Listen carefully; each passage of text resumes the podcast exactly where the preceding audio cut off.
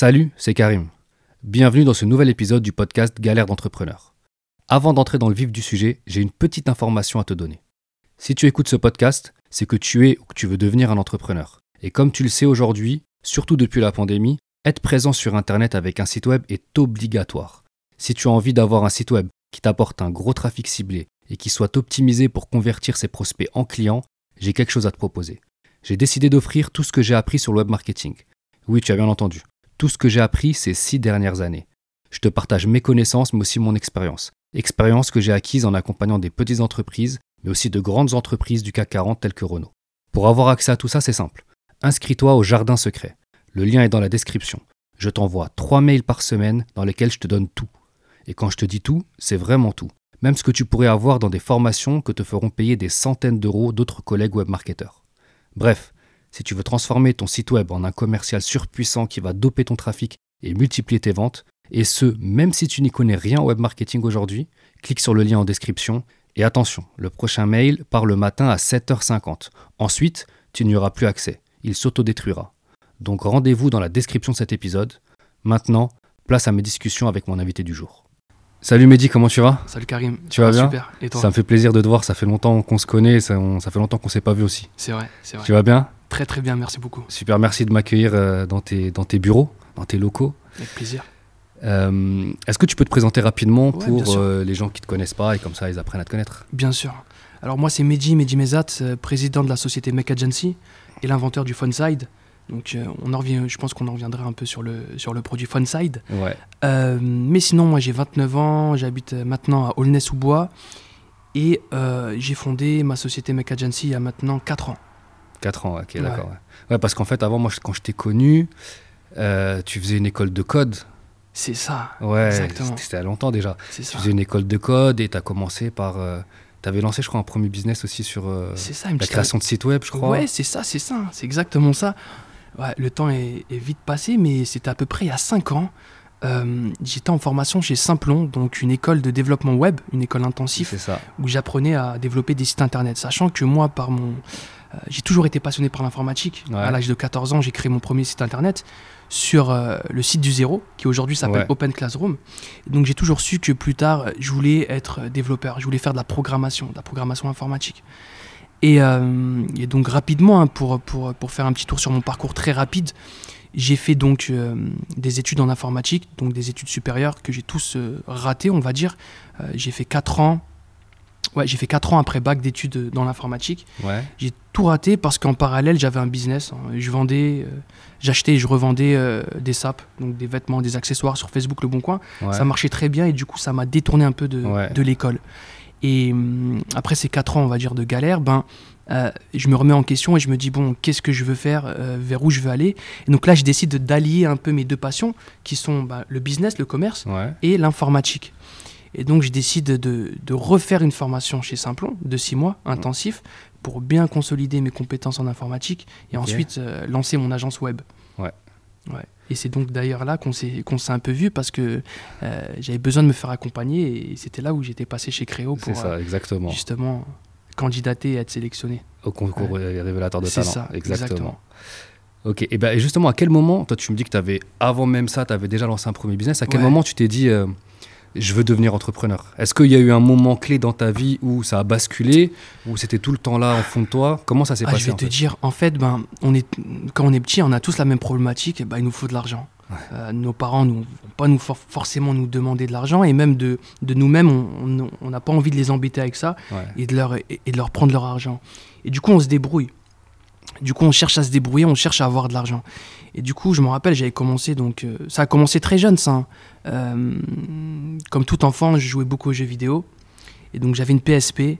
euh, j'avais craqué ma PSP pour pouvoir, du coup, Télécharger télécharger des les jeux. jeux et jouer tranquillement. Et, et donc, j'avais fait des. des, des- je proposais à mes potes, hein, tout simplement, vas-y, je te craque ta PSP pour 5 euros. Et je voyais que ça marchait. 5 euros, c'est bon, c'est pas grand chose, mais pour moi, c'était Bah, un grec. hein, c'était un t'avais quel âge à l'époque Euh, j'avais quoi? J'étais jeune, hein, j'étais en troisième, je crois. Ouais, voilà. J'avais donc, euh, 13-14 ans. 14 ans, ouais, c'est ça. Et donc, c'est, on va dire, ça, c'était ma première activité, on va dire, business, quoi. Donc tu t'es jamais dit je veux devenir entrepreneur, c'est juste tu l'es devenu et. Voilà, c'est ça, c'est exactement ça. Mais ouais, c'est exactement ça. Et donc, euh, au fur et à mesure, j'ai, enchaîné un peu les business comme ça. jusqu'au business hein, dont, je, dont, dont, je te parlais, que j'ai commencé après, après mon bac. Donc euh, après mon bac, je, je, faisais quoi? J'achetais en gros des sapes, des accessoires. je mettais des annonces sur le bouquin, sur Facebook, ça marchait très très très bien. J'arrivais à en vendre beaucoup. et du coup, ça m'a vraiment détourné de mes. Ouais, bah c'est un business à temps complet, donc gérer les deux, c'est compliqué. Ouais. Exactement. Ouais. D'accord. Et donc, donc en tout, tu as monté combien de boîtes? Officiel d'abord. Ouais, ouais. officiel. Euh, officiel, bah écoute, euh, en vrai, en vrai qu'une seule. Hein. Euh, Make Agency, d'accord, une agence d'innovation numérique que j'ai montée en 2017. donc une agence d'innovation où au départ les, activités c'était quoi? C'était de la création de sites internet et d'applications mobiles et aussi de la conception d'objets 3D. Ah, tu étais déjà dans le 3D en fait Ouais, j'étais déjà dans, dans, la 3D. Donc on, on proposait ces, ces deux activités-là. Aujourd'hui, euh, notre activité principale, hein, on s'est refocus, on s'est concentré un peu sur euh, la conception, euh, conception, fabrication de nos propres produits, mm. dont le Side. Donc aujourd'hui, c'est mon activité principale. Donc réfléchir à des produits, inventer des nouveaux produits, les faire fabriquer les commercialiser. D'accord. Et, et, comment ça arrivé cette idée de Side? Est-ce qu'il y a eu un. C'est un besoin? Comment tu as, as décelé ce besoin-là? Ben, alors ça, c'était quand, quand j'étais étudiant, donc euh, j'apprenais à développer des sites internet. Et en tant que développeur, euh, j'avais besoin de travailler avec mon téléphone et mon ordinateur hmm. pour justement tester si les sites internet sont, sont, bien responsives ou bien tester que mon application mobile soit, soit, euh, soit correctement développée. Ben, j'avais besoin de tester sur mon téléphone et donc de programmer sur mon ordinateur portable. Hmm. Et donc, je tenais mon téléphone à la main et en, parallèle, je, je, tapais sur le clavier et ça, c'était pas très pratique. Mm. Donc, j'ai inventé un support de téléphone pour écran d'ordinateur qui se clipse à l'écran d'ordinateur. Et ça permet d'avoir le téléphone vraiment sur le même plan euh, que, son, que, son écran d'ordinateur. Donc, en termes d'ergonomie, de confort de travail, euh, c'est vraiment top. Donc, le produit s'appelle PhoneSide.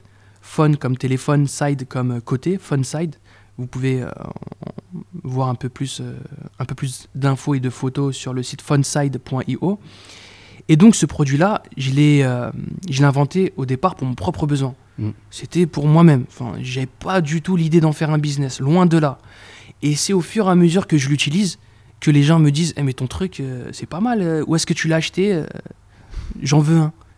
Mais, vraiment, j'ai attendu plusieurs mois avant de me dire Attends, attends, attends. Mais il y a trop de monde qui me demande là, il y a quelque chose. Il y a un truc à faire.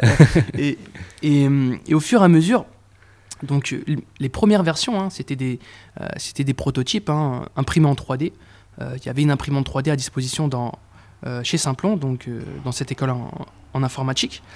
Et donc j'ai pu réaliser mes premiers prototypes moi-même et rapidement j'ai acheté, j'ai acquis une nouvelle machine, une nouvelle imprimante chez moi. Donc j'ai commencé chez moi avec une imprimante 3D, à faire les premiers prototypes, les premières séries, et ensuite les vendre un peu autour de moi. Donc ça a commencé vraiment comme ça, progressivement. C'est parti d'un besoin personnel. D'accord. Et, euh, et, à quel moment tu t'es dit, euh, bon, maintenant, il va falloir que je professionnalise? Parce qu'on y a y a, on a tous le moment où on fait un peu d'argent parce qu'on vend à droite à gauche. Et toi, en plus, c'était focus sur ton business à ce moment-là. Mm. C'était focus sur euh, la création de sites web, ou l'école plutôt. Ouais. Et à quel moment tu t'es dit, bon, en fait, Bon, maintenant, il y a beaucoup, beaucoup de monde qui en demande. Il va falloir que je passe à la vitesse supérieure. Ben, en vrai, en vrai, en vrai, j'ai toujours cherché à, à, faire les choses de la manière professionnelle, la, enfin, la plus possible. Euh, de faire les choses euh, le mieux possible, mm. les plus carrés possible. Et euh, effectivement, sur cette période-là, j'étais étudiant, j'avais peu de temps. après, j'ai enchaîné, donc après mes, euh, mes six mois de, formation, j'ai enchaîné sur deux ans en tant que développeur web dans une agence web, Simplon Prod. Et, donc, euh, c'est vrai que j'avais peu de temps. J'ai très peu de temps pour, pour, pouvoir développer au, mieux mon activité.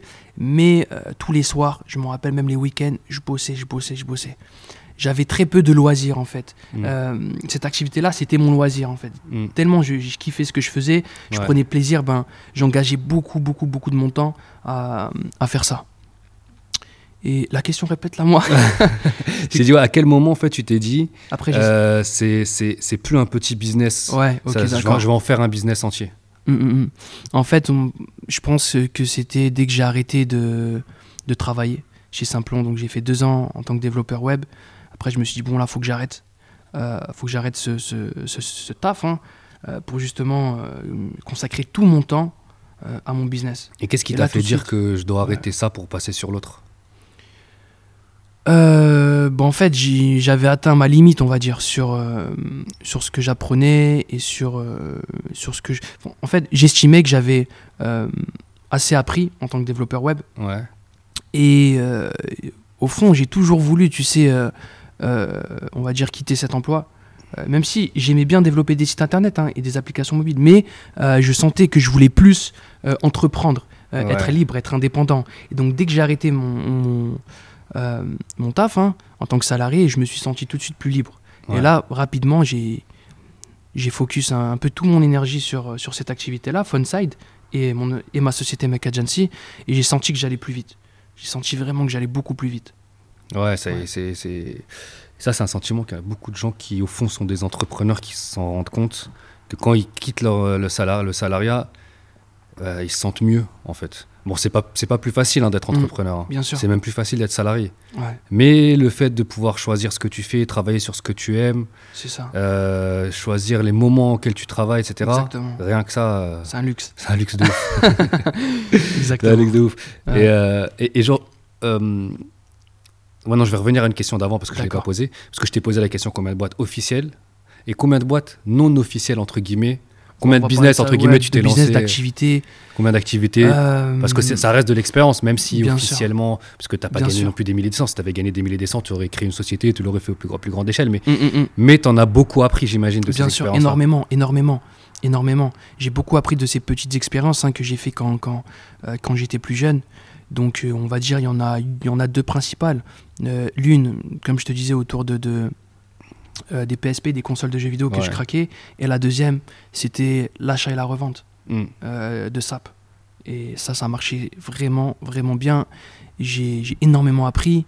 Le point où la chose, peut-être, ou, ou bien la compétence que j'ai bien développée grâce, à, grâce à, ce, à ce business, c'est- plutôt sur ma communication. Avant, quand, quand j'étais plus jeune, je je parlais pas beaucoup, j'étais très timide, j'étais très, très, très réservé. Je le suis encore aujourd'hui.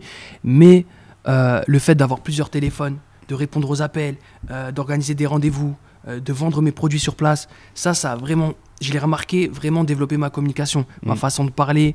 euh, ça, j'ai, Ça t'a amélioré, en fait. C'est ça.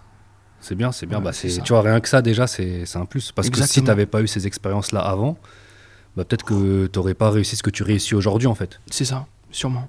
C'est lourd. Et, euh, Mm. et aujourd'hui, tu me dis, voilà, tu prends des rendez-vous, tu, as, tu prends, as plusieurs téléphones, t'appelles, etc. Euh, c'est quoi une journée type euh, pour toi, du réveil au coucher? Ah, la journée type. Si t'en as, après, c'est peut-être t'en as pas aussi. La majorité des gens n'en ont pas. Moi, la journée type que, que, que j'aimerais avoir, mais en ce moment j'ai du mal, euh, c'est c'est difficile. hein. La question de organisation, gestion du temps, j'aime beaucoup travailler sur mon organisation et ma gestion du temps, mais je te cache pas que j'ai du mal. Euh, j'ai toujours du mal encore aujourd'hui avec les rentrer. imprévus, avec, euh, avec la charge de travail des fois qui, qui, qui te tombe dessus. C'est vraiment très dur d'être bien organisé, mais je pense que c'est très très très important d'avoir des process, d'avoir un peu des rituels entre guillemets Mm. euh, pour pouvoir être euh, opérationnel Ouais, le plus et efficace le possible. plus efficace possible, le plus productif possible. Euh, moi, généralement, je me lève le matin. Tu te lèves tôt? À une époque, là, je me, je me levais très tôt. Mais là, bon, ma situation a un peu changé. du coup, je me lève moins tôt. C'est c'est un peu compliqué. Mais bon, C'est quoi très très tôt? Très très tôt, c'est 5h30. 5h30, Ah ouais. 6h. C'est bien. 5h30, 6h. Ça, c'est bien. Ça, c'est l'idéal. Pendant, sur une période, j'arrivais souvent à me lever à cette heure-ci. Et à commencer avec un peu de sport. Ouais. 30 minutes léger. Boum. Après, on prend sa douche. Et on mange un petit peu. Et rapide, on va au taf. Et on enchaîne vraiment sur euh, l'organisation de la journée, les priorités. On revoit un peu, ces, ces- on, on revoit un peu toutes ces priorités. Généralement, le, le matin à 9h, 9h09, je fais un point avec l'équipe. Pourquoi 9h09, parce que c'est précis, 9, 9. c'est, donc c'est- ça pousse euh, dès le matin en fait à avoir une certaine rigueur. Ouais, c'est Euh, vrai, c'est pas faux. Et ça, c'est important. Bon, même si le 9h09, des fois on le fait pas, on le fait à 9h15, 9h20, 9h30. C'est pas pour le a- principe, il est là. Pour le Il y a la théorie et il y a ce qui se passe vraiment. non, non, mais c'est compliqué. Mais, mais euh, j'attache vraiment une grande importance à comment je dépense mon temps. À, des fois, on est. euh, des fois, on, on croise certaines personnes, on commence à parler, On commence à parler, à parler, à parler, et ça, et ça part sur des sujets. euh, et on voit que ces sujets-là, en fait, non, non, mais là, on, là, là, là, on a dérapé. Ouais. Euh, on parle de choses qui, qui en fait, euh, aucune utilité de parler de cette chose-là. Et donc, autant couper la discussion et passer à autre chose. Ouais. Mais en toute, euh, tu vois, Ouais, ouais, ouais. Mais c'est pas, facile à faire. c'est pas facile à faire, mais, mais moi, j'essaye du moins de, de, de faire attention à comment je dépense mon Ouais. temps. Ouais, mais c'est important. Et, et, euh, est-ce que le fait de d'être levé à. Tu l'as fait pendant combien de temps cette période enfin, de, se lever, de te lever tôt? À une époque, j'étais, je sais pas, peut-être 6 mois, 7 Et mois. t'as huit senti mois. que ça a donné un impact Bien positif sûr, sur ton taf? bien sûr. Le matin, t'es, le matin, tu te sens bien. En fait, la matinée, c'est la matinée est précieuse parce que euh, précieuse plutôt parce que c'est le moment où on est le plus réveillé, où on est le plus actif. Mm. Euh, dès que la matinée passe, et après, ça dépend des gens. hein, chacun son organisation. Là, je parle pour moi. Moi, je sens que le matin, euh, je suis plus productif, je suis plus réveillé, je suis plus vif, euh, je suis plus de spi. Et donc, généralement, j'évite de, de prendre des rendez-vous aussi le matin, mais Mm. plutôt l'après-midi. Au moins, le matin, euh, Ouais, dans je, concentre, en voilà, je concentre ma matinée sur de la relance client, de la prospection, un peu tout ça, des choses qui, qui, qui contribuent directement à mon business. Donc, euh, c'est plutôt ce que je fais, ce que j'essaye de faire. Après, euh, je m'améliore continuellement. hein. Moi, j'ai pas la, j'ai pas l'organisation parfaite, loin de là, mais j'essaye tout le temps de me remettre en question. Mais c'est déjà Euh, bien, avec le fait de vous d'être toujours dans la logique de s'améliorer, de, de Ouais. vouloir faire mieux les choses, c'est bien. Mais t'as raison. Un, un, un. Moi, le matin aussi, le matin, c'est la période où. Moi, c'est le matin où j'écris. C'est-à-dire, le matin, je me mets devant mon ordi et j'écris et je sens qu'à ce moment-là, je suis, je suis Ouais. fluide, en fait, tu vois. Hum, hum, hum, alors qu'en fin d'après-midi, compliqué. La journée, est la journée elle est passée. Tu Ouais. sais que t'as as, une deadline parce que moi je dois aller chercher les enfants à une heure Ouais. précise. Donc je me dis vite, faut que je termine avant ça. Et tu sais, ça me, coup, ça me perturbe en fait. Bien Le fait sûr. et- mais le matin, ouais, j'avoue que beaucoup plus efficace. Mm. C'est pas évident. Mais ouais, mais c'est pas évident, mais c'est vrai que c'est important. Mm. Ok, bah, je pense que là, on te connaît un peu mieux. Est-ce que juste rapidement, avant qu'on rentre dans les anecdotes, tu, tu peux nous dire où est-ce que ça en est Funside aujourd'hui? Je Ouais. sais pas si dans tes anecdotes on va en parler, ou si tu veux qu'on en parle à la Euh, fin. Ouais, on peut en parler. euh, on peut faire un petit résumé là rapidement. hein. Euh, où est-ce qu'on en est? Alors avec Funside, aujourd'hui, donc on- sur le produit, on a été récompensé au concours Lépine Mm. en, en 2021, tout récemment, une seconde fois. Donc ça, c'est une belle, ouais, c'est une belle fierté qu'on a et une belle nouvelle qu'on a eue en début septembre, début septembre 2021. On a été référencé à la Fnac, dans toutes les Fnac et Darty de France. Donc ça, c'est vraiment magnifique. Nous, on est, on, on a été super contents quand quand on a signé ce deal. Et euh, ça nous permet d'avoir une belle visibilité, belle visibilité, une belle notoriété aussi. Et, euh, et ça, c'est vraiment top. Ça. Et tu peux nous en parler de ce deal-là? Euh, comment c'est arrivé, qu'est-ce que tu as fait pour que ça marche? Tout s'est passé sur LinkedIn. Il faut savoir aujourd'hui que nous, on investit beaucoup sur LinkedIn. Sur, euh, donc, euh, sur notre page euh, professionnelle LinkedIn, Make Agency. Et j'investis également sur mon, sur mon personal branding sur LinkedIn. Ouais. C'est, on va dire, la principale source d'acquisition, donc de prospects et de deals euh, qu'on a. Euh, LinkedIn, ça marche super bien. Bien sûr, on a aussi d'autres euh, techniques de prospection qui nous permettent de ramener des clients et signer des deals. Mais aujourd'hui, euh, sur LinkedIn, on mise beaucoup. Euh, comment, comment, comment on a signé ça? Ben, Ça a commencé en fait euh, euh, grâce à un contact. hein. Euh, un contact que j'ai rencontré lors d'un événement. Donc euh, cette personne-là, en fait, euh, euh, dans son entreprise, il a l'habitude de, de, on va dire, de travailler avec différentes, différentes personnes du retail, notamment une personne de chez la Fnac. Et donc il a pu me faire une petite passe, une petite mise en relation euh, avec la mauvaise personne, mais bon, au moins cette personne-là m'a mis en contact avec la bonne. Hmm. Donc euh, son pas réseau, une passe D, mais c'était. c'est ça, c'est ça. Après, peu- c'est quand ça. même dans le bon sens. J'ai dû bien travailler un peu le contact pour euh, justement qu'il me mette en contact avec la bonne personne. Ouais. Euh, et c'est comme ça que ça s'est fait, euh, vraiment grâce à une mise en relation euh, de départ et grâce à un événement aussi. Donc, euh, d'ailleurs, le réseau, c'est, je pense, euh, très important Ouais. de, de rencontrer euh, les bonnes personnes et bien d'essayer de discuter, d'échanger, de demander les bonnes choses aussi euh, pour pouvoir développer son business. Je sais pas si c'est clair un peu ce. ce que Ouais, j'ai non, dit, non, mais- c'est clair, c'est clair. Euh, après, ceux qui ont des questions, bah, ils vont sur Ouais, LinkedIn et ils les posent sur LinkedIn. C'est hein, ça, faut tout. pas hésiter, tout simplement. C'est ça. Mm. Euh, ok. Bah, vas-y, on commence, on rentre dans les, les anecdotes. Donc, je t'ai demandé de me préparer euh, des anecdotes euh, de, de- de- des, des plus grosses galères que tu as pu connaître en tant qu'entrepreneur. Mm. Donc, euh, vas-y, voilà. Ça marche, ça- les anecdotes Alors, croustillantes. Il y a ouais. des gens que qui n'aiment pas quand je dis ça, mais moi, ça j'aime bien, j'aime bien dire les anecdotes croustillantes. Donc, j'ai beaucoup Ouais. de retours, on me dit Ok, c'est marrant. Donc, vas-y, je continue. Ouais, effectivement, tu m'as demandé de préparer des, des anecdotes, des galères aussi, comme tu les appelais. C'est ça, des des galères. galères. En fait, juste avant de, de, de développer à ce sujet-là, euh, moi, ma- j'ai envie de parler un peu de ma relation avec les galères. Les galères, les problématiques. On, est en Hein, plein- on c'est est- ça, hein. on est dans le thème, là. C'est ça, bah, c'est super, c'est super. Alors, moi, quand tu m'as demandé ça, de trouver des galères, bon, j'ai quand même réfléchi, hein, parce qu'en soi, euh, un entrepreneur, en fait, euh, ça, passe sa, ça passe ses journées à résoudre des problèmes. Ouais. On, on a un- une continuité de problèmes à résoudre, et donc il faut trouver des solutions. Et moi, personnellement, j'ai- j'ai été par, euh, par le passé habitué à, avoir des problèmes et à trouver des solutions. En tant que développeur, en tant que programmeur, en fait, pour une petite anecdote, euh, le, métier de développeur web, euh, donc c'est de la programmation et en fait, on passe nos journées à résoudre des bugs, résoudre, des problèmes dans notre code. Et du coup, j'avais en fait, avant d'entreprendre, j'avais cette, on, va dire, ce mindset de, ok, j'ai un problème, j'ai une galère devant moi, mais c'est tout à fait normal en fait. Je stresse pas, je panique pas. Euh, c'est tout à fait normal. À chaque galère, il y a sa solution. C'est ça. Tu vois? Et donc toutes les galères que j'enchaîne, en fait, je les vois même pas comme des problèmes. Je les vois même pas comme des galères. Je les vois comme, euh, on va dire, des péripéties. Mm. Un truc qui se passe. Mais c'est tout à fait normal. J'ai une galère là, je galère, ça marche pas, ça avance pas.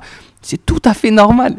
tu vois Ce le délire ou pas? pas normal qu'il n'y ait pas de galère. en c'est fait. ça, c'est pas normal que c'est, que c'est tout facile, que c'est aussi simple que ça. Mm. Et donc je patiente, je teste, ça marche pas, ok, j'essaye un autre truc, ça marche pas, c'est pas grave, j'essaye un autre truc, j'essaye, j'essaye, j'essaye, je persévère, je lâche pas l'affaire, j'ai jusqu'à que ça marche.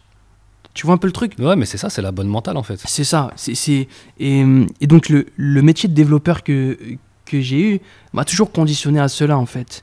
Euh, j'aime ça, j'aime avoir des problèmes. j'aime les problèmes, j'aime les galères. C'est ça ce qui donne aussi l'adrénaline du truc. C'est clair, Euh, c'est c'est de, de pouvoir résoudre des choses que peut-être euh, certains auront, auront lâché prise. Mm. Et c'est ça qui donne en- envie d'avancer et, et de continuer. Et euh, mais bon, il y a quand même des plus grosses galères que d'autres. C'est Et ça. donc ouais. j'imagine que c'est ça ce que, c'est ça. ce que mais, mais pour rebondir sur ce que tu disais, c'est ça en fait le, le- le taf d'un entrepreneur. C'est ça, c'est trouver des solutions à des problèmes. Le premier, euh, la- le premier problème que tous les entrepreneurs ont, c'est comment trouver de l'argent. C'est ça. Tu vois, ça Bah, c'est déjà un problème déjà, tu vois. Et C'est ben, ça, exactement. tu résous cette, cette galère-là. Mm. Tu as trouvé un peu d'argent, faut en trouver un peu plus. Une fois que tu as assez d'argent, il y a des problématiques qui arrivent. Et à chaque fois, il faut ça. gérer les problèmes. Et à la fin, ton taf, c'est ça en fait. C'est que tu te lèves le matin pour aller gérer des problèmes. Il y a des gens qui kiffent. Mm. Euh, toi, tu disais que c'était par rapport à la programmation informatique. Moi, j'ai fait des maths toute ma vie. Ouais. Et les maths, c'est ça. C'est ça résoudre aussi. des équations, résoudre Ouais, des problèmes, trouver des solutions, etc. Ah, ah, Et c'est ce qui m'a donné le goût à, à trouver Mhm. des problèmes en fait. ah. D'accord. Et euh, des fois, on les trouve pas les problèmes, c'est les problèmes qu'ils trouvent. et ça, c'est un autre sujet. C'est vrai. Mais, euh, mais donc, ouais, donc c'est, pour un entrepreneur, déjà, si t'aimes pas résoudre des problèmes, c'est compliqué d'être Ah, c'est entrepreneur. compliqué. Ah, c'est et- compliqué. et moi, tous les entrepreneurs, quasiment avec lesquels je discute, mais ils kiffent en fait. Bien sûr. Ils kiffent parce qu'en fait, il y a toujours des trucs euh, nouveaux, des, trous, des, des, des péripéties comme tu as appelé, C'est ça. comme tu les as appelés. Et en fait, bah, ils, doivent, trou- ils doivent trouver des solutions et c'est comme ça qu'ils avancent en fait. Bien sûr. C'est ça qui te lève le matin. Tu, tu te réveilles le matin en te disant bon, C'est comme une aventure. C'est comme une histoire à écrire en fait. c'est ça. Et Bah, c'est ça qui est bien. Et quand tu vois l'évolution, en fait, tu fais jamais la même chose aussi. Grave. Tu fais jamais la même chose. Il y a, il y a tout le temps de, de, de nouveaux éléments qui rentrent dans ton aventure et dans ton histoire. Et tu sens que tu progresses, que tu montes, que tu apprends énormément. Euh, plus le temps passe, plus euh, ton activité monte. Et, et tu vois d'où tu es parti et jusqu'à où tu, tu, tu es aujourd'hui. Ben c'est- aussi, euh, on va dire, euh, réconfortant de voir cette, Mm. cette avancée. Ouais. C'est clair. Bah, c'est la raison de vivre de ce podcast. Donc on est en plein dedans, tu vois. Ouais, c'est très bien. Vas-y, bah, vas-y. On, on Du coup, allez, première galère, financement. Comme tu l'as dit, c'est le premier problème, ouais, trouver de l'argent. bon.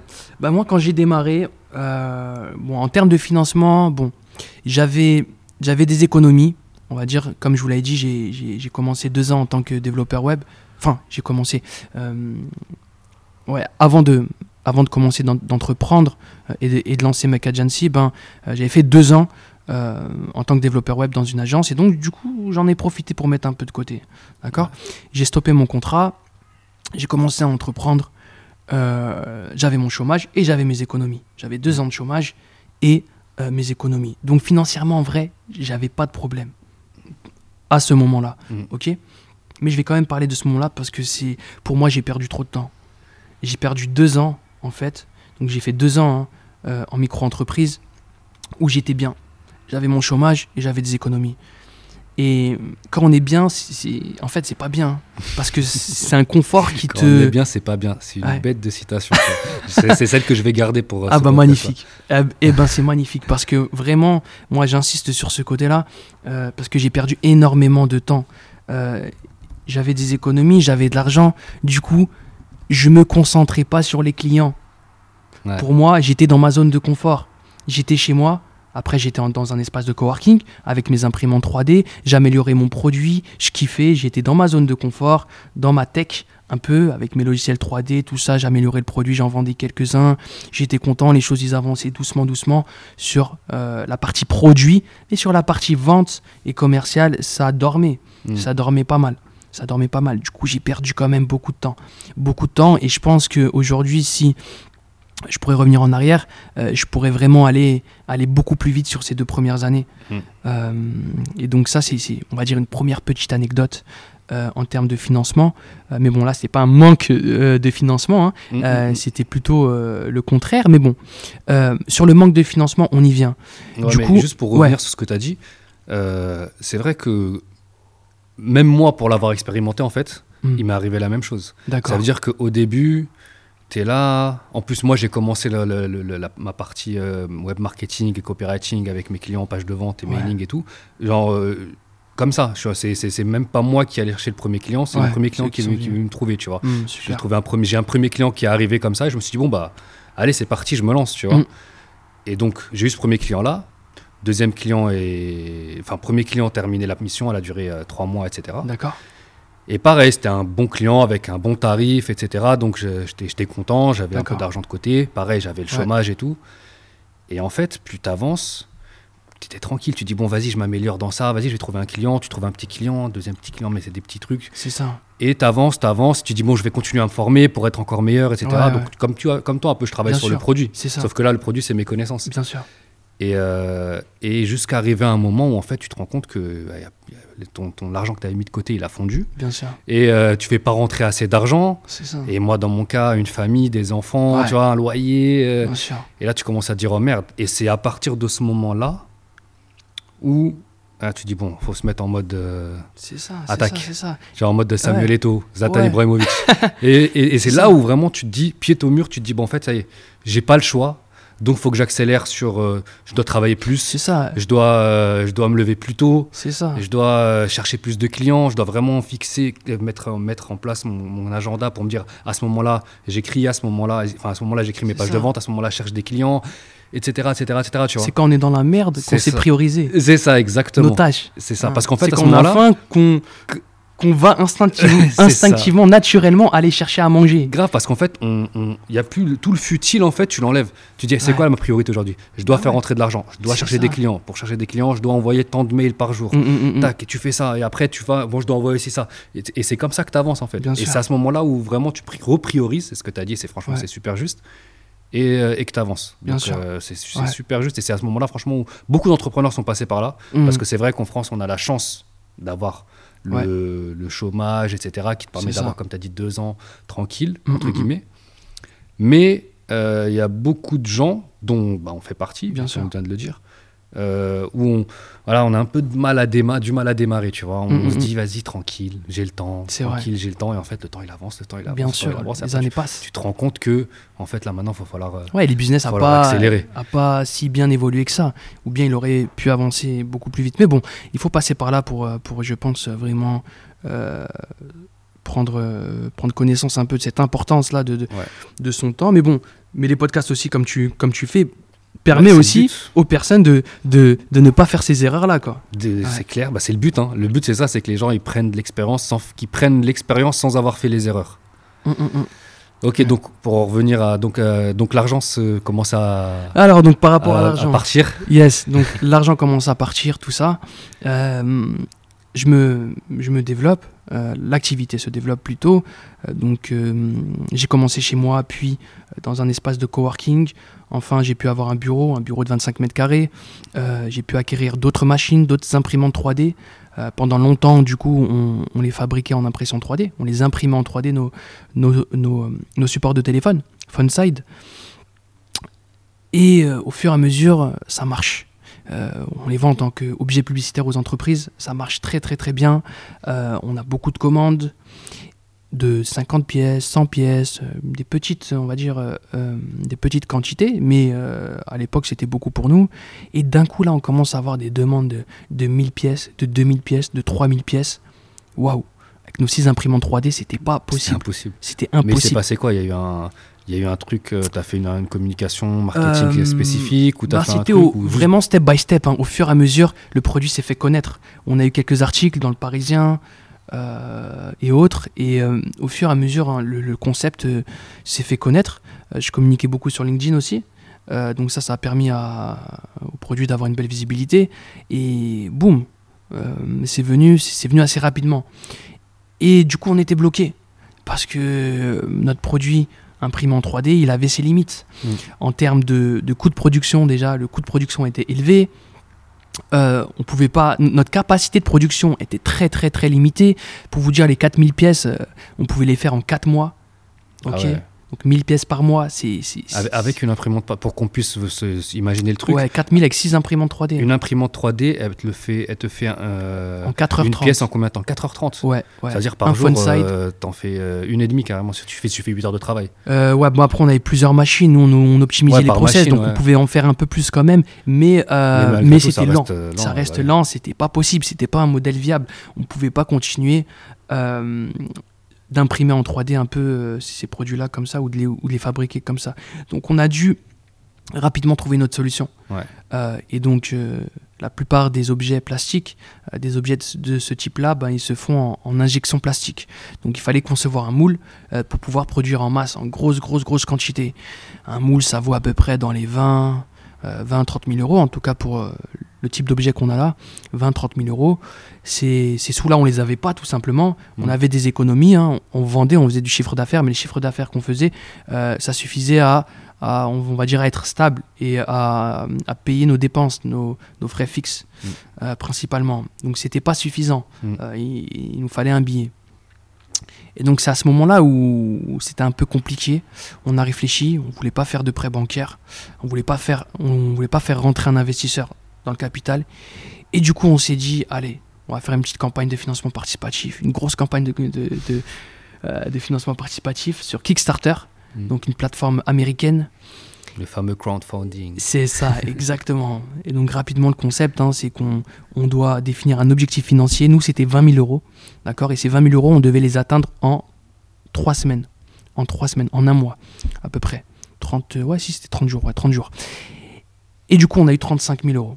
On a Wow. eu 35 000 euros, c'était bah, magnifique, elle s'était super bien passée. Je crois que la première semaine, on a, eu- on, on- on a atteint notre objectif de, de 20 000 euros. Donc dès les premiers jours de la campagne, on a réussi à atteindre les 20 000 euros. Donc ça, c'était magnifique. Et donc cette, euh, cette somme-là nous a permis, on va dire, de, de, euh, de combler notre manque, euh, notre manque d'argent, quoi. Et nous a permis de- de- d'investir dans le moule, même si en soi les 35 000 euros n'étaient n'étaient pas suffisants, parce que 35 000 euros, ça a couvert les, les, les frais de, de conception du moule, mais ensuite il fallait payer la production, notre première production de 6 000 pièces. Mm. Donc ça c'était un autre investissement, mais ça on a pu l'avoir en, en- en signant pas mal de, de, de précommandes auprès d'entreprises. D'accord, ouais, c'était. Donc tout s'est de fait un peu step by step. Mais la, la campagne de financement participatif, vraiment, ça nous a vraiment permis de... euh, c'est un bon coup marketing. Donc premièrement, ça nous a permis de, de gagner en visibilité. D'accord? Donc Ouais. euh, premièrement, ben, deuxièmement, on a fait des précommandes. Du coup, c'est... euh, nous, on ne considère pas ça comme des dons, en fait. C'était Ouais. pas de la donation, mais c'était plutôt des contributions, des précommandes. Les gens, ils, ils donnaient de l'argent pour, en échange, avoir l'un de nos produits. D'accord. Donc, ah, euh, c'était ça le concept de. C'était de- ça le concept. Exactement, ouais. C'était pas ils avaient des un contreparties. t-shirt. Non, non, non, non, non. Ou Nous, en fait, on a décidé. dédicacée. Ouais, non, non, non, c'était pas rien de tout ça. Nous, en fait, les gens, ils donnaient pour avoir ensuite euh, le produit. Donc, ceux qui donnaient, euh, je sais pas, 20 euros, je crois c'était un phone side, 50 euros de phone side et ainsi de suite. Et donc, ça nous a permis de faire des précommandes en même temps, donc de, de- de vendre le produit, de gagner en visibilité et de récolter des fonds et de récolter de l'argent. Donc, nous a tout permis- bénef, en fait. Tout bénef, tout bénef. C'est fort. Ouais. Donc ça, ça nous a, ça nous a bien, bien aidé à démarrer. Mais euh, comment, vous, comment cette idée de crowdfunding elle est arrivée? Bah écoute, Parce euh, que comme tu as dit, tu étais dans un moment où tu étais en galère et tu voyais que tu avais, une demande qui était supérieure à ta, à ta- ta capacité de production et qu'il fallait trouver une solution. Mais pour cette solution, tu as trouvé la solution, mais il fallait de l'argent. c'est ça. Et, euh, et là, tu as plusieurs, euh, plusieurs solutions qui s'ouvrent à toi. Tu peux, Ouais. faire, euh, je sais pas, tu peux faire un prêt à une personne, un prêt à la banque, Ouais. des, faire rentrer des investisseurs. Ouais. Il y a plein de solutions. Pourquoi c'est le, le crowdfunding en lui-même? Alors euh, déjà, c'est cette solution-là, je l'avais en tête depuis, de- depuis longtemps, parce que vraiment, euh, c'est pour moi la bonne solution pour, euh, pour démarrer, pour un peu les trois, euh, trois valeurs ajoutées hein, que, que, que cette solution procure, no- notamment, comme je l'ai dit, la visibilité, le fait de faire des précommandes.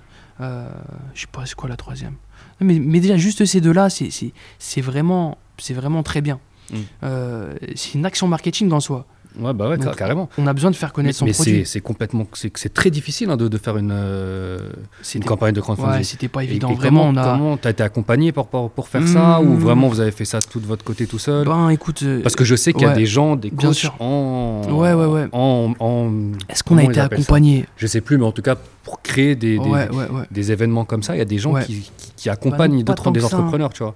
Pas tant Parce que c'est difficile. Bien Parce sûr. que Non, c'est facile de lancer un. Kickstarter, mais il faut le remplir derrière. C'est ça, c'est ça, c'est ça. Nous, en fait, euh, sur la réussite de cette campagne, donc déjà, on, on, on l'a décalé plusieurs fois aussi. On l'a décalé plusieurs fois parce qu'il y avait le. Ouais, il y avait le Covid sur cette période. C'était quoi? C'était en août. euh, on l'a lancé en août euh, l'année dernière. Ouais, c'est ça. hein. Ouais, août euh, 2020. Attends, je dis pas de bêtises. Ouais, c'est ça. On l'a lancé en août 2020 et on a fait attendre un an, euh, à peu près, enfin un peu moins d'un an, euh, dix mois avant d'expédier les side. Ça aussi, c'était, c'était une- une galère, on va dire, à gérer. euh, le fait de faire attendre un peu tous les contributeurs. Mm.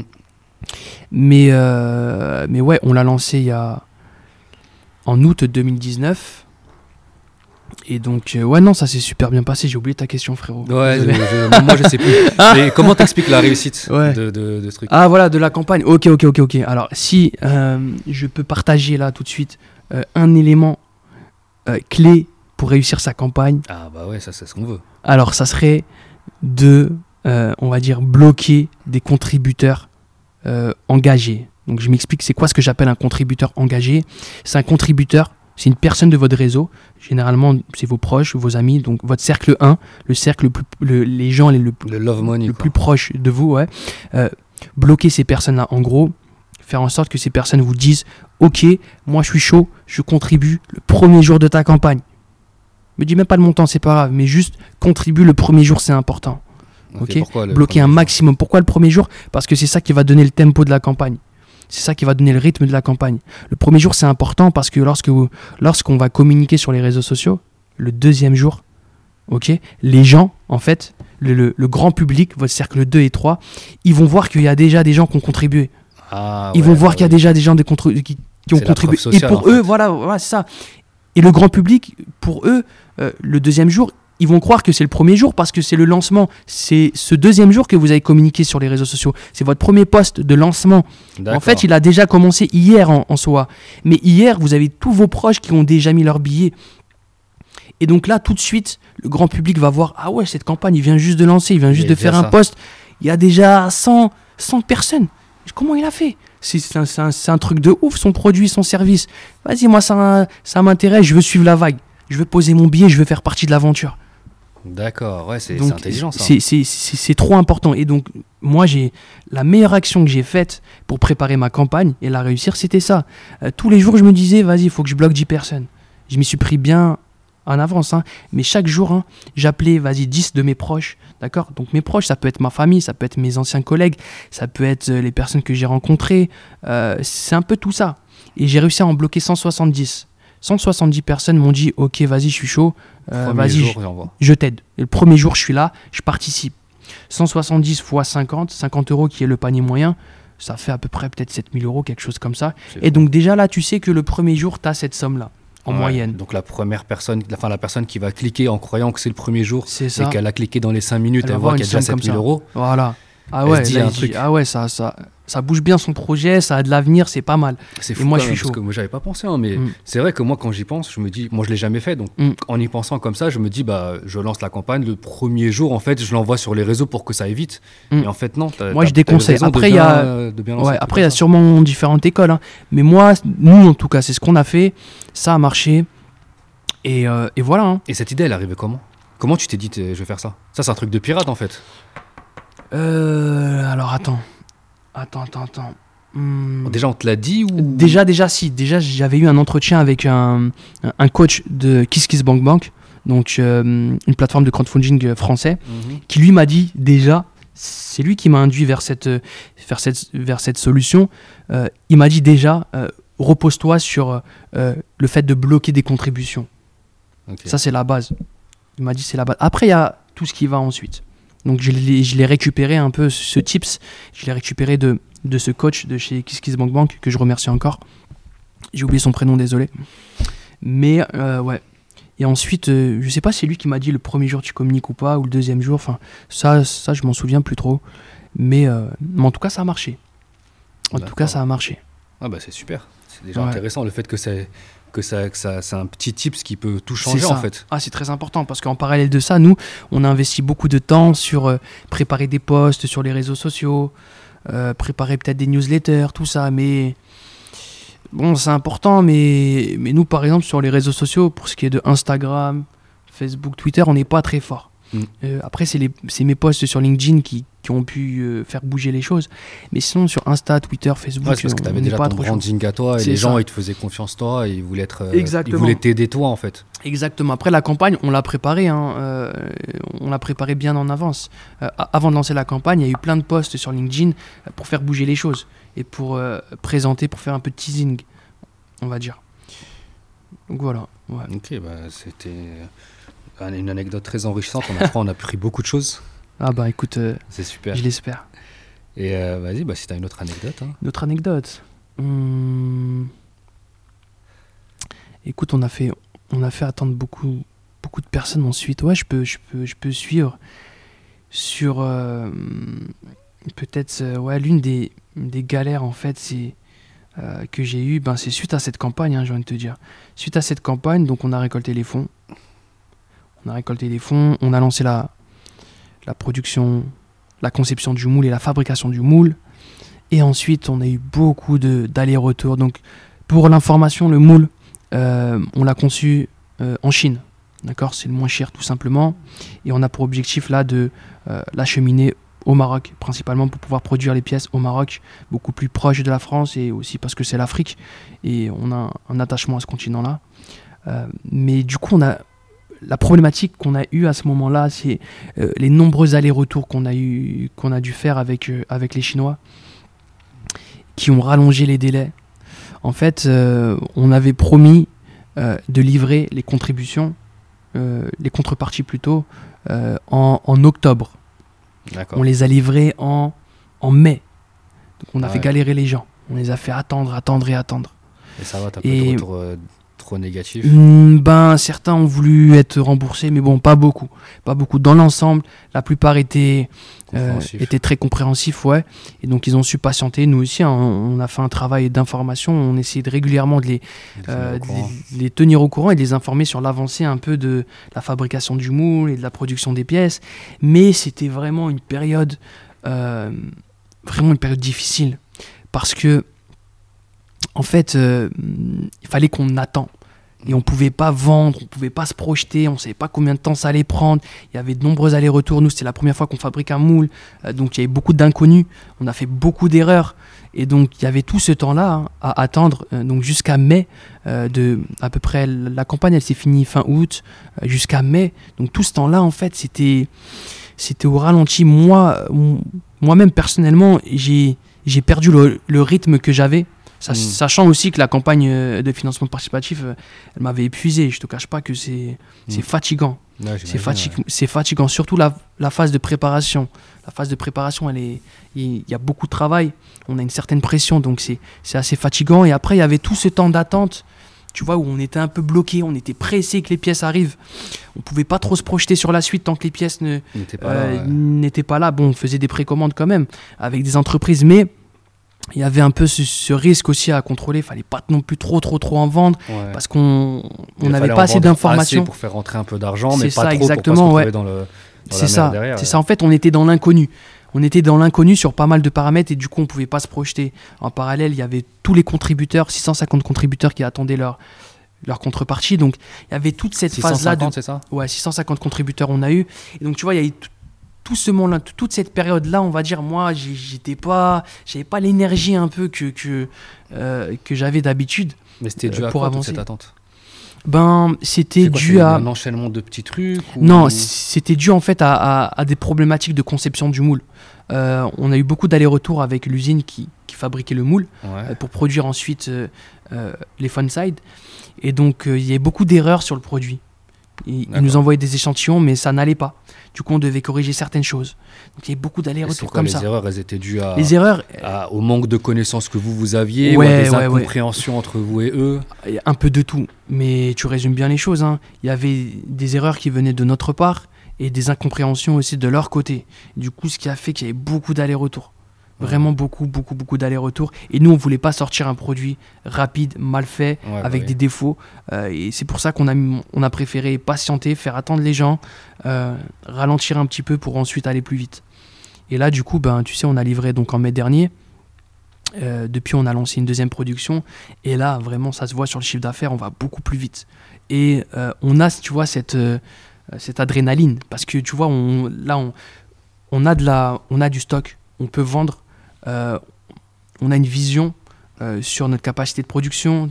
euh, on maîtrise mieux notre business, tu vois. Ouais, t'es déjà passé par là, donc Voilà, tu sais comment ça. ça. marche. donc on sait comment ça marche. Et du coup, quand, quand on sait comment ça marche, ben, on va beaucoup plus vite. C'est- souvent ça dans beaucoup de business, en fait.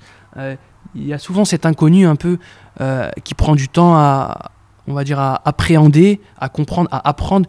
Mais dès qu'on maîtrise cet inconnu et que cet inconnu n'est plus, et, et qu'on connaît, on connaît ce domaine, on connaît ce business, boum, euh, on le maîtrise, vite, ouais. on va plus vite. Euh, on va plus vite et pour nous c'est facile. Alors que pour beaucoup de business, hein, quand on, on veut commencer un business peut-être qu'on ne connaît pas, on met du temps à être chaud, Ouais, euh, bah, à, à être rodé, on va dire. ouais, dès qu'on est rodé, c'est ça. la manière de mais dès qu'on est rodé, autres. en fait, c'est facile, c'est comme faire du vélo. C'est vraiment comme faire du vélo et, euh, et ça va très très très vite. Et et tu t'es- déplacé euh, en Chine directement ou non, ça s'est fait non, vraiment que en C'était sur la période du Covid aussi, c'était Ah ouais, difficile. c'était compliqué. ouais. c'était difficile. Mais comment Il t'as y avait des problèmes de trouver, euh, containers, tout ça. Comment t'as fait pour trouver justement ce, ce, ce- ce prestataire? Euh, nous, on est passé par un intermédiaire, euh, un bureau d'études en, en Tunisie, avec lequel on a travaillé aussi. Donc il y avait cet intermédiaire-là aussi. Donc, Ouais. qui, qui, euh, bah, un intermédiaire en plus, c'est du temps en plus, Ouais, bah c'est ouais. une réactivité en moins. Euh, donc c'est difficile. Il y a beaucoup de choses peut-être euh, après réflexion qu'on qu'on ferait un peu peut-être différemment. Ouais, mais bah, Ouais. le- Mais on apprend. c'est que voilà, c'est tu, apprend, tu on n'aurais jamais su comment le faire différemment si tu l'avais C'est pas fait ça. comme ça la première fois C'est ça, cas. Donc, exactement. ça reste une expérience et t'en as appris des C'est choses. Donc ça qui est, qui est cool, tu vois. Ouais, ouais, exactement. et et c'est comment comment comment s'est passé le, le travail avec avec les Chinois? Ben, écoute, dans l'ensemble, euh, dans l'ensemble, ça s'est travaillé, ça, ça s'est passé à distance. Que à, distance, principalement, ouais. Ils nous envoyaient des, des, des échantillons, on testait, on testait les produits, on validait ou pas, euh, on, leur préconisait des, des améliorations et, et ainsi de Donc suite. ça va, ça s'est bien passé. Dans l'ensemble, ça s'est bien ça passé. prenait du mais, temps et Ouais, ça a pris beaucoup de temps. En étant sur place, ça aurait été beaucoup plus c'était rapide. ouais. Et je, je pense que c'est une des raisons pour lesquelles aussi tu veux délocaliser euh, Exactement. en- au Maroc. C'est beaucoup plus proche, C'est ça. plus En termes de transport, en termes de, euh, de relations, c'est- c'est c'est beaucoup plus simple d'avoir un prestataire euh, proche que, que loin. Ouais. Ok. Et après, euh, au niveau, comme tu as dit, des contributeurs, comme tu as dit, il n'y a pas eu trop de problèmes. Et à la Ça fin, va. quand ils ont reçu Ouais, leur. Tous très contents, dans la grande content. majorité. ça a très bien plu. ça a recommandé derrière. Donc ça c'est. Après, ça va, ça n'a pas, eu- ça a pas eu un impact négatif sur, Hmm, euh, ça sur va. ta boîte. Non, non, non. Non, non, ça va, ça va. Ouais. Ah bah, Ils- ça va, ça, ils ont été compréhensifs. ouais. Après, ils étaient conscients que c'était un projet en, en développement. Ouais. euh, donc, euh, donc ça va. Je ouais. pense que le fait que tu aies été clair dès le début et que tu les, tu les aies tenus au courant, tu pas fait le mort. C'est ça, ça c'est important. qu'ils ont été compréhensifs, en fait, je pense. Exactement. Parce ouais. que ouais, j'imagine tu donnes de l'argent et qu'après tu n'as plus de nouvelles. Tu te dis là, le mec qui s'est barré avec les 35 000 euros, c'est fini, on va plus le voir. Il est en vacances à. Marrakech. Ah, il y en a sûrement quelques-uns qui ont, Ah, pensé ça, hein. ouais. C'est fort possible. ouais. Ok. Ouais, super intéressant. En plus, tu vois que on- ça revient sur ce qu'on disait tout à l'heure. euh, tu, vois, tu, tu te sors d'une galère, il y a une nouvelle galère qui apparaît. C'est ça. Donc, euh, tu vois, on est sorti de la première galère, bam, ça enchaîne directement Ah, sur la deuxième. Toujours. Et là, on va voir ce que tu vas nous dire avec la troisième. Ah. Est-ce qu'elle a un rapport Euh, avec ça bah, ou un euh, autre? Ben, j'ai envie de te dire que ouais, ouais, ouais, ouais. Ouais, je vais, je vais- je vais te parler de la galère du moment. Donc, la galère du moment, c'est quoi? Donc, on s'est bien développé. Là, ça bouge bien. Là, on a du stock. Euh, du coup, on, on a un atelier sur le sous bois C'est là où on fait l'assemblage. Ouais. On reçoit nos pièces, on fait l'assemblage. Euh, J'y passe beaucoup de mon temps dans cet atelier. Et ça, c'est une grosse, grosse erreur et une grosse problématique pour moi. En tant que, en tant que dirigeant, en tant que. Ben, en tant que, on va dire, euh, c'est moi le principal, on va dire, commercial de la boîte. C'est Mm. moi qui dois vendre. C'est moi qui dois aller chasser les clients, aller prospecter. Et donc là, en ce moment, euh, difficile au niveau de l'organisation, euh, plutôt niveau RH, c'est un peu difficile et je cherche à recruter pour justement me détacher de l'atelier. Parce que je ne peux pas travailler dans l'atelier. L'atelier dans lequel, tu vois, ben, principalement, tu vois, on fait de l'assemblage. On assemble les pièces. Et donc, c'est aujourd'hui, c'est encore moi qui supervise un peu l'assemblage. Et ça, c'est pas bon du tout. Ouais. En gros, tu vois, c'est moi qui dis, euh, ok, là, cette journée, on va, on va, sachant qu'on est une équipe de combien maintenant, on est, on est à peu près 5, on va dire 5-6 à peu près. Et euh, donc, euh, il y a un peu de tout, mais euh, principalement, il y a des opérationnels, des personnes qui s'occupent de, de l'assemblage. Et donc, c'est moi un peu qui les, qui les manage un peu, tu vois. Et ça, ça me prend énormément de temps. Et c'est pas du tout à moi de faire ça. Ouais, bah oui, j'imagine. C'est pas du tout à, à moi de faire ça. Et donc prochainement, là, je vais recruter un, un responsable Mm. euh, de l'atelier. Donc un responsable des opérations qui va gérer l'atelier, qui va gérer l'assemblage, qui va gérer les commandes, euh, qui va tout gérer en gros, tout gérer de ce qui se passe à l'atelier. Mm. Et ça va me permettre tout simplement de me détacher de tout ça et d'avancer encore plus vite parce que tout mon temps va être consacré sur de la prospection, sur la partie commerciale, sur de la stratégie, sur de la R&D peut-être, euh, sur de la veille, sur euh, euh, voyager pour justement développer mon produit dans d'autres pays. Hmm. Moi, ma place, elle est plutôt là. Euh, si je veux développer l'activité, Ouais. si je veux que ça avance, moi, je dois me retirer de tout ce qui est opération aujourd'hui. Et, et pourquoi tu te dis pas. Enfin, je, je, je te Ouais, comprends. hein. Juste, je réfléchis, je me dis pourquoi tu te dis pas. euh, moi, je veux être le garant de la qualité de mon produit, donc je veux être euh, présent pour voir comment il fonctionne. Peut-être pas à 100%, tu vois, tu Ouais. peux dire 50% de mon temps, je suis présent. Et je recrute un commercial qui, lui, va me faire le. va me trouver des nouveaux clients. En fait. Euh, je dis pas que c'est la bonne solution. Ouais, bien ça, sûr, bien sûr, j'essaie bien de sûr, bien sûr, réfléchir et je me dis. Ouais, bien sûr, tu bien as, sûr. choisi ça, mais tu peux aussi faire ça. Alors, tout, tout a ses avantages et ses inconvénients. bien en sûr, fait. bien sûr, non, non, non, mais. Parce que le fait d'être loin de l'atelier, tu, tu vas Non, sûrement mais je vais trouver suivre. une personne de qui temps en temps, je vais vois. passer. Ouais, et je te le de- souhaite. De, toute façon, je suis obligé de contrôler. euh, Je suis obligé de contrôler de temps en temps. Je vais faire des petits passages comme ça et je vais checker la qualité. Ça, c'est ça, c'est indispensable que de temps en temps je passe euh, avant de euh, avant de, de pouvoir donner 100% de ma confiance au responsable euh, des, des opérations, au responsable de la qualité Mhm. euh, Ah, parce que là, ça de l'entreprise. process là. Voilà, c'est une question de process. là. Mais, mais ouais, C'est du taf à mettre exactement. en place. hein. Ouais, exactement. Mais ça me permet de, de gagner énormément de temps. Et 50% de mon temps dans l'atelier, tu vois, c'est beaucoup trop. C'est beaucoup trop. Ouais, c'est beaucoup trop. Euh, J'envisage également de recruter un commercial. Mais tu, tu vois, le principal commercial, vraiment, ça reste. euh, on- on Tu penses dire- que personne va incarner mieux la boîte que toi en, en tant que commercial? Ben.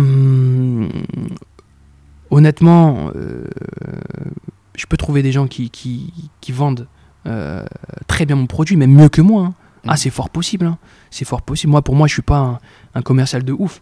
Mais je pense que moi, mon avantage, c'est quoi? C'est que je, je suis l'inventeur Mhm. du concept et je suis, et je suis le chef de l'entreprise. Et du coup, euh, en termes de, en termes de négociation, de stratégie, je peux avoir des, des avantages. Et pour aussi négo- négocier certains contrats, tu vois, ça, ça doit passer par moi. Et ça pèse plus quand c'est Et le, ça pèse le- plus quand le chef d'entreprise qui Exactement. parle que qu'un commercial lambda. Exactement. Même quand tu vas appeler Exactement. au téléphone, tu peux avoir une meilleure personne parce ça. que c'est des chefs de chef d'entreprise. ouais. Exactement. Donc, euh, donc ouais, non. Euh, moi, je suis convaincu aujourd'hui que euh, mon temps doit être plus investi dans la partie commerciale, dans la prospection, euh, dans le développement à l'international aussi. Sachant qu'en France, on est présent à la FNAC et Darty, donc c'est déjà très bien. Là, tu as déjà couvert quasiment tout le territoire. C'est ça exactement. Euh, même s'il y a aussi tout ce qui est euh, notre deuxième marché, qui est le marché de l'objet publicitaire, qui est un marché très porteur sur lequel on a aussi, aussi pas mal de choses à faire. Mais, mais ouais, non, il il faut, il faut que je délègue ça, il faut que j'apprenne à déléguer plus aujourd'hui. Et donc, en recrutant euh, potentiellement un, un responsable des opérations, euh, qui sera responsable de l'atelier, de la partie assemblage, tout ça, moi, ça va me faire gagner énormément de temps. Et je sens que que que- que- qu'on va se développer encore euh, deux fois plus vite. Après, te faire gagner énormément de temps, je pense pas que, Ouais. que tout de suite tu vas gagner énormément de temps. Non, Parce qu'il y a la période où, comme on en parlait tout à l'heure, de process, Ah, de la formation. c'est ça. Tu vas falloir préparer le truc. ça, Je c'est un pense va investissement. te falloir, ouais, c'est un investissement. Il va te falloir peut-être. euh, Six mois peut-être. Ouais, six mois, je pense. Hein. Par expérience de ce que j'ai vu, c'est ça. hein, Il te faut six mois pour, euh, pour que la personne elle soit opérationnelle, soit entre opérationnelle, guillemets, et je tu puisses dis. partir les yeux fermés. Ouais. Et après, là, là par contre, ouais, là tu, tu seras bien. Mais ça, c'est une erreur que beaucoup font. Mhm. C'est qu'ils croient que dès qu'ils vont recruter quelqu'un, euh, ils le recrutent aujourd'hui, demain, c'est bon, ils ont Mhm. gagné du temps. Ouais, Alors qu'ils savent pas que justement, pendant six mois, ils vont avoir encore plus de taf Hmm. pour le former, enfin pour former cette personne, pour que derrière, après, ils gagnent de. Je vois. temps. C'est- Donc, c'est comme tu as dit, c'est un investissement. Mm, mm, Et t'as mm, as déjà recruté toi avant? Euh, ouais, ouais, ouais, on a déjà recruté. T'as des process euh, clairs sur le recrutement Comment tu fonctionnes par rapport à ça? Alors, euh, bah écoute, on fait une fiche de poste très simple, après entretien, après c'est un peu au feeling, une période d'essai, et, et voilà. hein. C'est assez simple, hein, j'ai envie de te dire. Mais là, là, tu vois, c'est un poste un peu... Stratégique, quoi. un peu stratégique et avec une responsabilité importante. Mais j'ai déjà une tête, tu vois. Euh, Dans la tête. Ouais, une tête dans la tête. quelqu'un. c'est ça, c'est ça, c'est ça. Et euh, voilà, voilà. Et, et ça va le faire. Il n'y a pas Ouais, de raison. Je te le souhaite. je Ça te va le faire. Et et t'as déjà eu des galères euh, avec des recrutements, des gens que tu que as recrutés, tu pensais qu'ils étaient bons et après t'as eu des problèmes avec eux? Euh, ah, c'est jamais évident le recrutement hein, parce que Ouais, en fait que je on te pose la apprend. question, je sais. En fait, c'est vraiment sur le temps qu'on apprend, euh, qu'on apprend des gens, euh, ce qu'ils valent, ce qu'ils, ce qu'ils ont dans la tête, euh, comment ils sont. C'est, très dur de, de, de se faire une idée rapide. hein. Même, tu vois, dans un entretien, on peut voir que, que, que la personne elle est opérationnelle, euh, intelligente, elle est, elle est capable. Euh, mais au, au fur et à mesure du temps, peut-être manque d'initiative, manque d'investissement, on sent qu'ils sont plus engagés et donc et ça se voit. Ça se voit tout de suite. J'en ai eu beaucoup.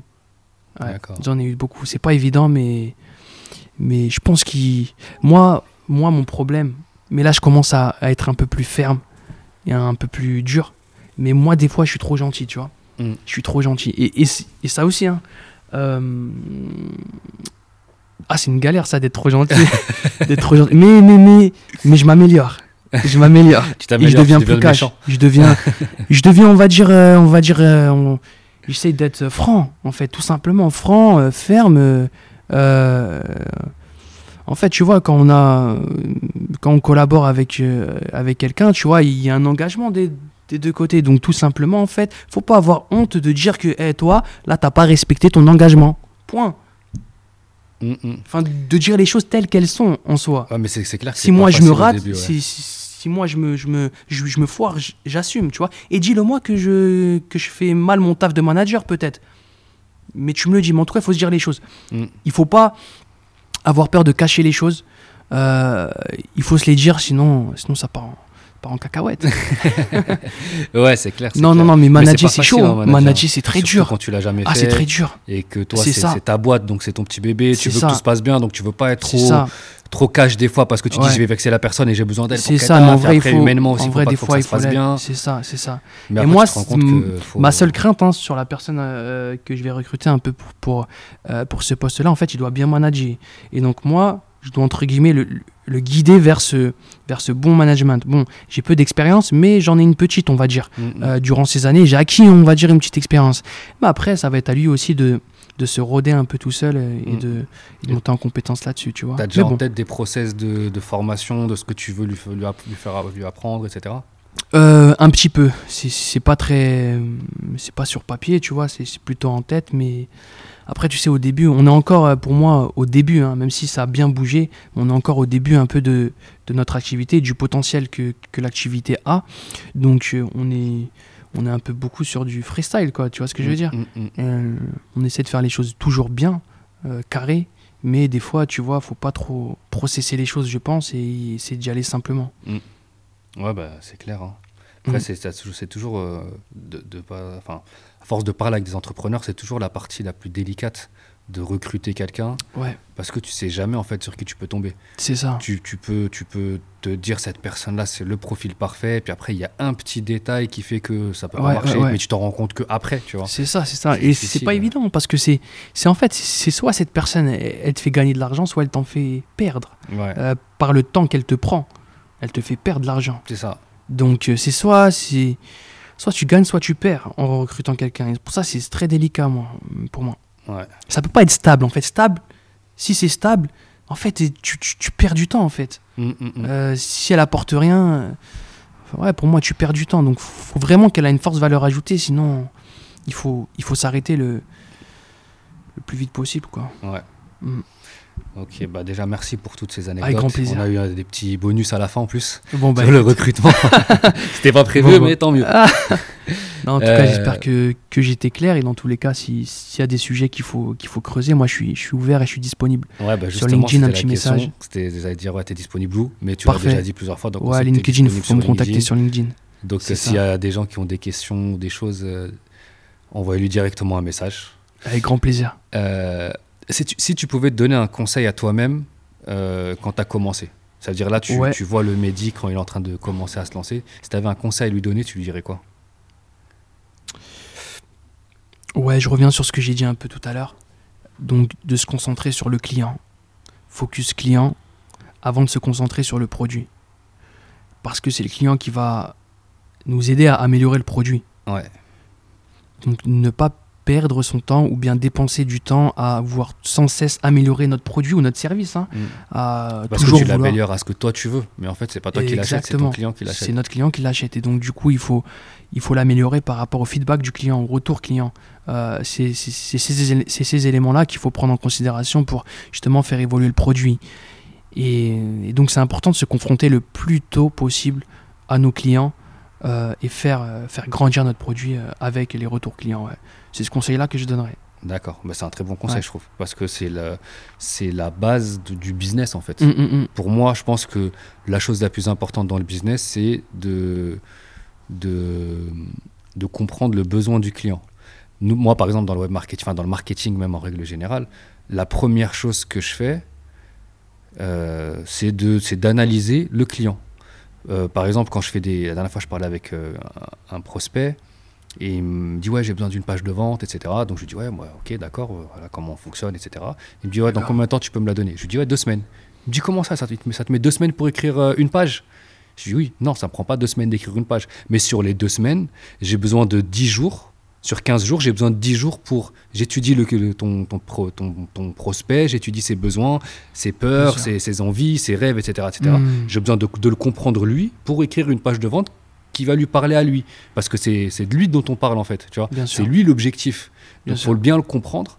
Et il y a beaucoup de gens qui comprennent pas que le client, c'est le. Enfin, ton prospect, c'est la base de tout ton marketing. Mhm. Et autour de ton client, après, tu vas créer ton marketing pour pouvoir la- le toucher. Mhm. le toucher dans, dans, dans, dans ses besoins, dans, dans ce qu'il rêve, de ce qu'il a, Bien de sûr. ce qu'il a peur, etc. etc. tu vois Mm. lui toucher ses important. émotions. Mais il faut le comprendre d'abord, le client. Bien sûr. Et donc, la majorité des gens comprennent pas ça. Enfin, pas la majorité, non, c'est n'importe quoi, mais beaucoup des Une débutants, entre guillemets, une grande partie des gens comprennent pas que le business, c'est d'abord un produit pour un client et c'est ce que le client veut qui est important parce que c'est lui qui va sortir l'argent pour acheter ton produit. Exact. Donc, il faut répondre à son besoin. Ouais. S'il a besoin de d'un truc, il faut lui donner ce qu'il a besoin. faut pas lui donner Bien ce que toi tu as envie. tu vois, et, vrai, ça, et, vrai. et- et la majorité des gens Non, qui ça, créent un produit, qui, ouais, ils le créent pour eux. souvent. Tu vois, Mm. ils, créent- ouais, ils se disent, moi, j'aime bien ça. Toi, c'est différent parce que toi, tu l'as, es parti de ton d'un besoin et tu t'es dit, ah, bah, en Mm. fait, il y a d'autres personnes qui ont le même besoin que moi. C'est ça. Mais il y a des gens qui se disent, ah, moi, j'aime bien, c'est beau, c'est beau comme ça, je préfère ça comme ça. Et ils le vendent. Alors qu'en fait, euh, personne l'achète parce qu'en fin de compte, c'est pas ce que les gens ont besoin. Exactement. Ouais. Donc ça, c'est important, ouais. C'est vrai, c'est vrai. Bien résumé. Euh, Est-ce qu'il y a un livre ou un film qui a changé ta vie ou qui a changé ta manière de, de voir les choses, qui t'ont créé un, Ouais, je un t'avoue, pas, déclic? pas plus que ça. Hein. Euh, je lis pas beaucoup. Là, j'essaie de lire quand même. Enfin, il faut que je me remette vraiment à lire parce que c'est, je pense que c'est important. Ça permet de développer pas mal de choses et Mm. aussi de s'inspirer, de, de- d'avoir de nouvelles idées. De... Je lis pas beaucoup. Je t'avoue, je lis pas beaucoup en ce moment, mais, mais c'est dans mes objectifs, ouais. Mm. Donc, est-ce que j'ai quelque chose à partager? Après, euh, ça- ça peut être un livre, J'aime bien regarder des TED. Un podcast, une série, Des- voilà, des- TED, une personne, un artiste, Ouais, ouais. quelqu'un qui t'a qui t'a fait changer de mindset ou Ouais. je sais pas, tu vois, qui a eu un impact dans ta vie Euh, moi, j'aime bien regarder les. les- Hmm, comment il s'appelle Thomas Sankara. Ouais, J'aime bien un peu son, son, ses discours et tout. son histoire et ses discours. Ouais. Ça donne le punch C'est vrai. de voir vrai. un peu ce qu'il a pu faire Ouais. en si peu d'années. Euh, ça, j'aime bien. Ouais. C'est un bel entrepreneur. Il a fait un truc de Il a fait un pays, Il a fait un- carrément. Ouais. J'aime bien. Ouais, non, c'est vrai. Les histoires un peu comme ça liées à la. vrai. C'est motivant, ouais. C'est impactant, Ouais, c'est vrai. exactement. Bah, c'est un bon exemple. Comme ça, bah, en plus, c'est tout. Allez, allez écouter euh, Thomas Sankara. Exactement, go. Ok. Bah écoute, euh, je pense qu'on a fait le tour. En plus, on a fini sur une belle note. Magnifique. Donc c'est cool. Ouais. un bon. Un bon go sur YouTube, clac, tapez ça et, Et c'est vous allez parti. c'est très intéressant. ok, bah écoute, Super. merci beaucoup pour C'est moi qui te remercie pour l'invitation. super cool. C'est moi, je te remercie, Et, top. euh, et à, la, à la prochaine. À très bientôt. Salut, ciao. Ciao.